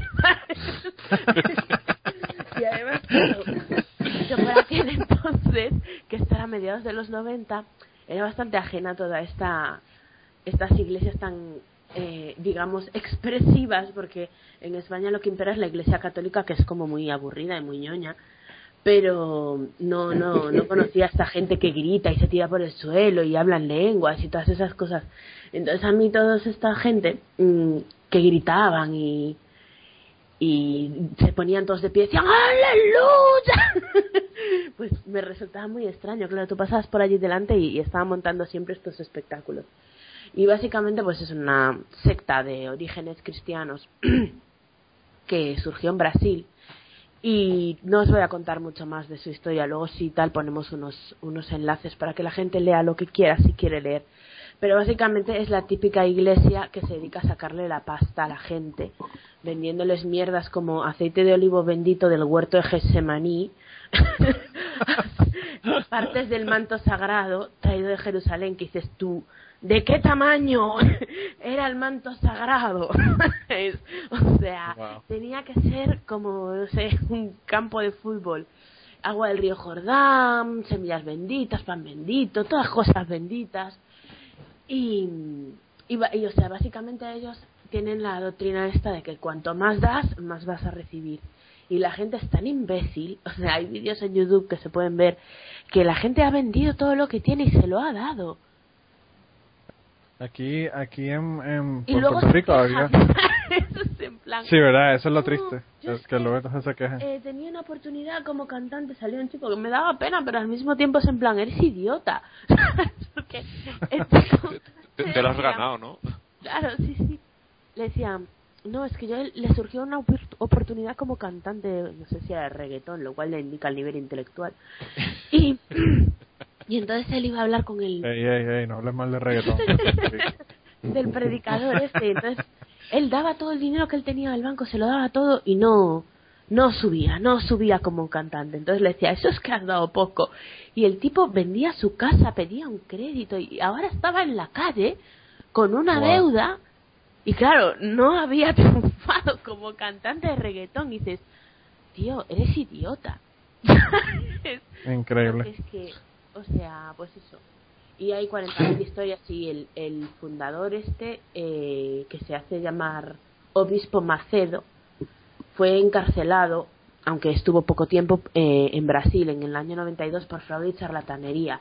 Pero vamos, que hay 400 delitos en los que está imputado y vamos, que es- acusaciones de lavado de dinero, de fraude inmobiliario, bueno, de 40 millones de cosas, o sea, son una Wow. perlita. Pero están en medio mundo, o sea, están en Bélgica, en Perú, en Argentina, en México, en Estados Unidos, en España. O sea, Yo te dije que en Puerto Rico daban los anuncios de, de Para de Sufrir. Sí, sí, para de sufrir. Para Yo de no sé si todavía, yo no sé Ellos. si todavía están dando, pero sí, ellos son los que van a parar de sufrir. Ellos paran de sufrir, los demás ya... Están como, como decíamos de Benny Hinn, que estaba sufriendo porque necesitaba dos millones de dólares para salir de la bancarrota. Pues el fundador se llama Edir Macedo. Edir Macedo. Macedo, N. Es que como estoy alcatarra parece que la digo la N, pero no, es Macedo, como, bueno. Y nada, pues ya sabéis, si queréis pasar de sufrir, vais con esta gente y como al final os acabáis suicidando, ya no sufrís más. No, no, lo, lo resolvemos bien fácil porque mira, si tienes perversiones sexuales te vas a, la secta de, de la familia de Kirkigan. Si, te- si quieres parar de sufrir se van a la tuya blanca. Ya Ahí, la ahí- no, no, verdad, la, la, la familia de Kirkigan. Ahora vamos a hablar de la familia de Kirkigan para que todo el mundo crea que la familia de él son los que son de, de la secta. Y, y si no quieres Pero- entrar en los palmarianos, te vas al cine. No, y si, y si, y si no quieres que te excom- excomulguen, ¿verdad? Porque todo el mundo está excomulgado, pues entonces te metes a, a la de a la secta de, de, de los de allá de Palmarianos también. Blanca, eh, yo te quería decir una cosa. Mm, realmente de- dentro de la Iglesia Católica hay un eh, movimiento que se llama movimiento carismático que hace exactamente todas las cosas que dices eh, tú que nunca habías visto. O sea, Claro, que pero hacen alboroto y hablan en lenguas y todo eso, Pues, y están dentro de la Iglesia Católica. Eso es por mi, por nuestra zona, no. Aquí somos de una iglesia católica como muy de toda la vida. ¿sabes? Sí. Yo tengo un, un primo de mi Por mamá, ahí a que era... chupen la de esto, pero nada más. La Yo-. Que le chupen la churra. Yo tenía, yo tenía un, mi mamá tenía un primo que era de, la, de una secta carismática y yo nunca entendía, porque mi mamá me decía, sí, eso es como lo católico, pero no entendía cuál era la diferencia. Hasta que me puse a leer y entonces me di cuenta de que- cuáles son las diferencias. Pero él, pero él era miembro de la, de la, de, la- de los carismáticos. Ángel, O sea que en Puerto Rico también lo ¿qué, bastante. ¿Qué humorista era el que decía, eh, yo no, yo no creo en otras, yo no creo en no sé qué religión. Vamos, hombre, no creo en la mía y es la verdadera. ¿Quién era el que? Eso lo decía en una película Antonio Garisa, en una película de Paco Martínez Soria. Ah. pero la frase es buena. La película seguro Sí. que era una mierda, pero la frase es buena. La frase es muy buena. Es el, este hombre era eh, antiguo republicano que después de la guerra se, o, o había vuelto a España después del exilio o, se había quedado allí y bueno pues, habría pasado su tiempo de cárcel y demás. Y ya cuando estaba fuera él seguía abiertamente diciendo que era ateo. Y decía eso decía bueno, yo me voy a hacer me voy a hacer yo de esa de esa religión. No creo en la católica que es la única verdadera decía Pero, pero me voy a ir a la otra. Wow. a, a la otra me voy a ir yo cuando no creo en esta que es la qué, qué bien. ese era Antonio Garisa el que lo decía Bueno, el, el papel no el papel que él Pues no sé, yo me daba como que era de fila o algo así, pero mira, nunca te acostarás sin saber una cosa más. Bueno, gente, yo creo que con estas tres eh, sectas locas dejamos las sectas a un lado y buscamos otro tema porque ya llevamos tres, tres podcasts con este asunto y podríamos hacer 150 más. Eh, pero yo creo que tenemos que mandar un par de gente al carajo, ¿verdad? ¿Mm? Yo creo que yo creo que eso es eh, Esencial. es importante de que lo hagamos ahora, esencial, sí. Eh, yo que el, el que quiero mandar al carajo es un juez de Texas. Eh, esta semana un juez de Texas de, del condado de Collin en Texas. El juez se llama John Roach Jr. y él utilizó una cláusula cláusula de moralidad para separar una, una pareja de lesbianas en allá en Texas.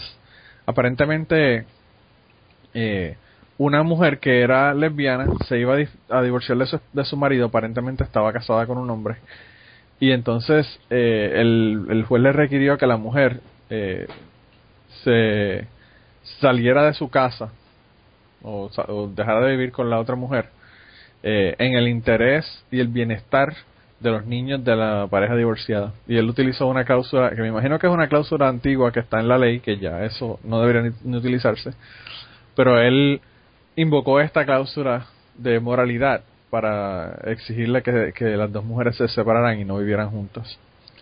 Así que a este juez de Texas yo quiero mandarle el carajo. Hay un, ah, una noticia que le tenemos ahí el enlace para que lo lean, eh, para que vean los detalles del caso, pero bueno, eh, ese, esa es la, eh, la persona que yo quiero mandar al carajo esta semana. Y nada, sigan ustedes entonces a quién más van a mandar al carajo. El que sea, Blanca, si quieres. Arranca. Hola. Hola. Es que tenía, tenía el micro mute, eh, llevo hablando 10 minutos. Ok. Estaba soplándote la nariz, lo sabemos todos. Bueno, vale. El mío es colectivo, como casi siempre. Y es para una asociación que se llama Derecho a Vivir, también conocida como Derecho a dar por el culo a los demás. Eh, que bueno, primero voy a poner un poco en antecedentes para los mm, que no sois de España o no conocéis la situación en España. Eh, ahora mismo llevamos, Ángel, dos y medio años de gobierno conservador. En de noviembre de 2011 o sea no todavía no llevamos dos años Año- dos año años y medio. Casi, se te, casi. Se te está haciendo tan largo como a mí ¿eh? Me parece 20, no dos. Bueno, pues llevamos año y medio de gobierno conservador y en el, en el gobierno anterior se modificó la ley del aborto para hacer una ley de plazos, que es el tipo de ley que tienen casi todos los países europeos, que permite abortar hasta las 12 semanas, me parece, sin dar explicación alguna. Es en plan, quiero abortar y listo. Y hasta las 22 si hay una malformación del feto o si está en peligro la salud de la madre. Bueno, esas cosas. Entonces, claro, el gobierno actual, pues eso le parece fatal porque en realidad mm, no habría que abortar nunca y a las mujeres que abortan habría que matarlas a todas. Entonces, eh, quieren cambiar la ley. Y como están así, como no sé, medio ocupados destruyendo la educación y la sanidad, pues de momento no se han dado especial prisa con cambiar esta ley, aunque ya han dicho varias cosas sobre cómo va a ser la nueva ley, ¿no? Que es va a ser muy mala y muy restrictiva.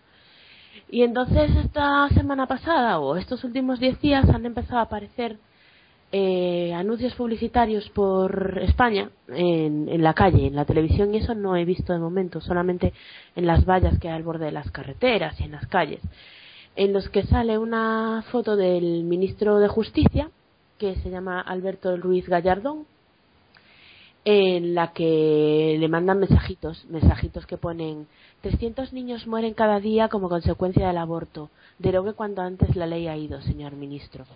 Y cosas así. y nada, simplemente haciendo presión para que el gobierno apruebe esta ley. Yo personalmente no me extrañaría nada que esta campaña estuviera pagada por el gobierno para dar la sensación de que hay una fortísima demanda popular para que esta ley se, se cambie y entonces justificar la atrocidad de ley que van a meter. Eh, para que os hagáis una idea, se han dicho ya cosas como que la salud de la madre no será una justificación o una excusa para abortar. Wow. Es- Eso está bien Sí, sí. fuerte. y, y las malformaciones tampoco. O sea, si tú tienes un feto anencefálico, te jodes. Y Yo vi, vi el caso Blanca en, en, en Democracy Now! esta semana estaban hablando y vi el caso de una, de una señora del Salvador sí, que el, que el niño, quieren que el niño, quieren abortar porque ya tiene lupus y otro montón de enfermedades que piensan que pueden morir en, en el proceso de, de gestación del niño. Y dicen que el niño tiene malformaciones y que incluso no tiene, no tiene, no tiene parte del cerebro. cerebro, sí. Sí, y entonces aún, aún así no la quieren dejar abortar. No, te- Eh. tendrá que morir, tendrá que morir y que se muera también el feto de paso, que por otra parte no es viable fuera de su cuerpo, pero es que Sí, no es viable porque no tiene cerebro. estas cosas me ponen mm, tan mal que mm, No, yo vi una entrevista con la señora y por poco lloro. o sea, saco la Kalashnikov, si, si lo No, tuviere, yo lo sacaré. o sea, es No, que- una cosa de verdad que es increíble, Y, increíble. y esta no semana pasada una, una diputada del PSOE le preguntó al ministro que si esta gente tenía autorización suya para utilizar su imagen en esta campaña. El ministro todavía no se ha molestado en contestar. Supongo que quien calla otorga y que sí la tienen, porque vamos, si a él le molestase esta campaña, tendría tan fácil como pedir a un juez que las obligue a retirarlas porque están usando una fotografía suya sin su consentimiento. Pero Claro. no le debe molestar demasiado, le debe molar, porque él no, no ha dicho nada momento. Sí. Así que al carajo el derecho a vivir, no el derecho a vivir, sino la asociación derecho a vivir. al ca- Al carajo, al carajo el derecho y vamos a todos a tomarnos el veneno y a morirnos. y al carajo de paso el ministro Gallardón, que tiene todo mi afecto. Sí, wow. Bueno, Kirkigan, ¿a quién te quieres mandar el carajo esta semana? Bueno, eh, me va a quedar ah, bien pequeñito al lado de lo de Blanca. Aunque también es una mandada al carajo global. Y se trata de un, un país, eh, los Emiratos Árabes Unidos, en los que, bueno, había una, una muchacha, Alicia Gali, que es australiana, que trabajaba como empleada en una cadena de hoteles en los Emiratos Árabes Unidos, a la cual, la cual ha sido víctima de, un- de una violación en grupo. Eh, tres de sus colegas eh, la violaron. Ella después de, de la violación, eh, mal herida, con, con golpes y cuatro costillas rotas, eh, desde el hospital llamó, los, denunció, reportó el crimen ella misma. Pero resulta de que las leyes en los Emiratos Árabes Unidos para conseguir de que, de que se pueda meter a la cárcel a, a un violador solamente es posible si es que cuatro hombres musulmanes dan el testimonio en contra de los acusados. Entonces, al final resultó que la chica, Alicia Gali, fue ella misma acusada de un crimen, tener sexo fuera del matrimonio. Y está ocho meses en, en la prisión por, para mm, pagando el, el crimen, ¿no? El crimen de tener el, sexo. el supuesto crimen, porque eso no fue crimen, o sea, ella no lo hizo voluntariamente. Yo lo que no entiendo es cómo estos cabrones pueden justificar que una persona que hace, que, que la violan, que no es algo voluntario, pueden eh, juzgarla por, un- por eso como un crimen. Porque no, ellos no consideran que la haya violado. Básicamente Bueno, es eso. Wow. Porque como Es- no es han que- dado testimonio cuatro hombres musulmanes, lo que pasa es que a la zorra esa lo que le mola es que le peguen. Y entonces luego se por cualquier motivo se arrepintió y los denunció, que es lo que hacemos las mujeres. Somos así de zorras. Claro. Día sí, día Y la costilla, y la costilla rota fue por, resist- por resistirse. No, es que le mola, le mola que le den caña. Wow, qué increíble. Por eso cuando a mí Martín en el otro podcast me dice que él vivió en Arabia Saudita y en el Medio Oriente y él la pasó muy bien y todo, yo le digo, sí, tú la pasaste muy bien porque tú eres hombre, cabrón, pero si hubiese sido mujer probablemente ni el trabajo te hubiesen dado. Y, y- y yo, yo quiero, durante, mu- muchas veces escribo y digo aquí también en el podcast muchas cosas en contra de, de las barbaridades de los islámicos, pero en realidad yo no soy islamofóbico, o sea, de que a mí no me interesaría de que tengan su religión, su creencia, de que recen mm, mirando a la Meca y todas las cosas que hacen, mientras que no se metan en la vida de otra gente, ¿no? Eh, eh, digamos, esta, esta, esta muchacha es una muchacha extranjera, posiblemente no es, no es musulmana. Mm, Según la, la noticia no lo dice bien claro, parece que incluso sus, eh, los, sus violadores no parecen ser musulmanes. Y que, que, que la religión se meta dentro de, de las leyes de un país para hacer semejantes eh, barbaridades, eso es lo que me llega a un huevo. Y, y realmente cuando leí la noticia estaba enojado, enojado. Yo, Wow. yo soy un tipo bien tranquilo, rara vez me enojo, rara vez lanzo disparates, pero est- esta vez sí que me dio ganas mm, de cagarme en sus madres, así. y, y, y más que eso, o sea, que me dio, No, me salió la violencia, ¿sí? por decirlo. no es que además estas, estas cosas, a mí personalmente, supongo que a vosotros también os ocurrirá, me, me enfurecen mucho más porque por la indefensión de la víctima. Es que es una indefensión tan brutal, porque no solo te han violado tres animales y te han, o sea, el daño físico, el daño emocional, o sea, no hay que explicar lo que es una violación, sino que encima las autoridades que se supone que están para defenderte te meten en la puta cárcel y tú no puedes hacer nada. Es que Claro, y la culpa es tuya según ellos, está es, que cabrón. es tan horrible que, no sé, mm, ya te digo, yo me echo al monte. Con estas cosas digo, yo me echo al monte. No, es, es increíble de verdad. Y es increíble que eh, en una en un año 2013 todavía estas cosas sigan ocurriendo, independientemente del país que sea o el Sí, lugar sí. que sea. Eso está cabrón. Eso de verdad que yo no no puedo concebirlo. Igual que lo de la ley de matar a los gays, igual que es que dices, hijo de puta, no te gustan los gays, no seas gay. Claro. o sea, Claro. end of the problem. Es que no lo entiendo. No, es, es- de, de verdad que yo no sé, es inconcebible. Inconcebible. Pero nada, Ángel, ¿a quién tú te quieres cagar en la madre?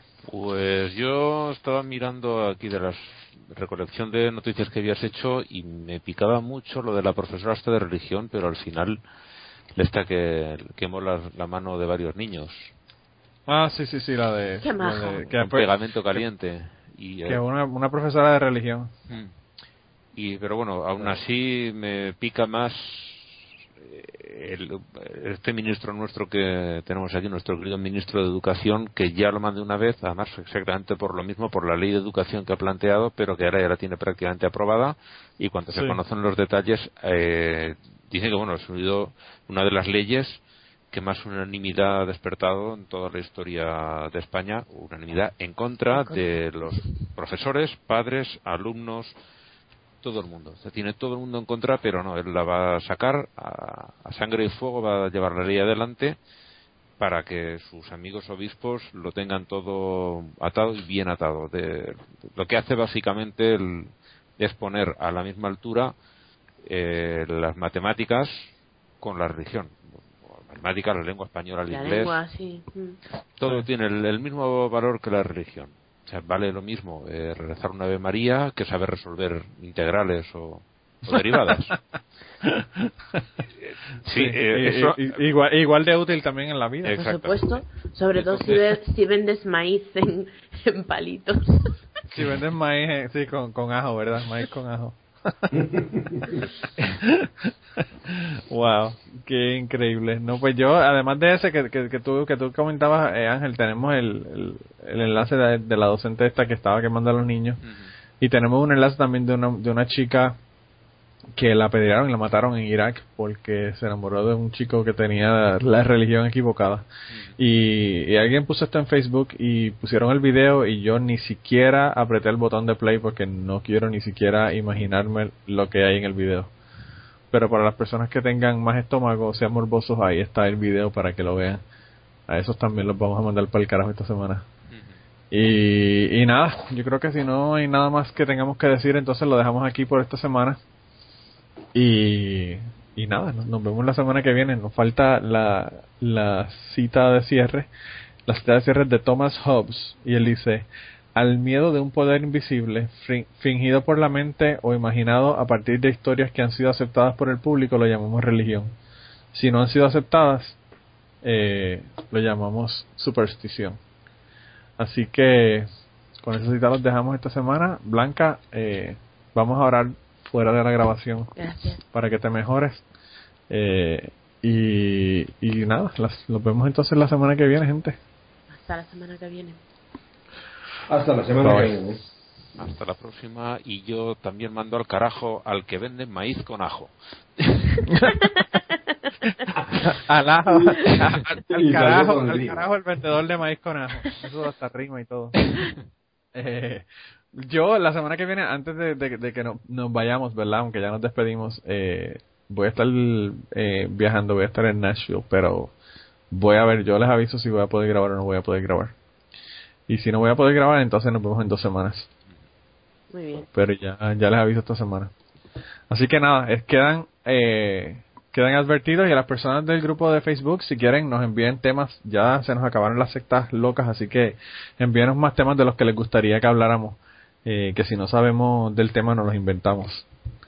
Y, y nada, cuídense un montón y, y nos vemos en una semana o en dos, veremos a ver. Chao. Chao. Chao, chao, chao. Bye.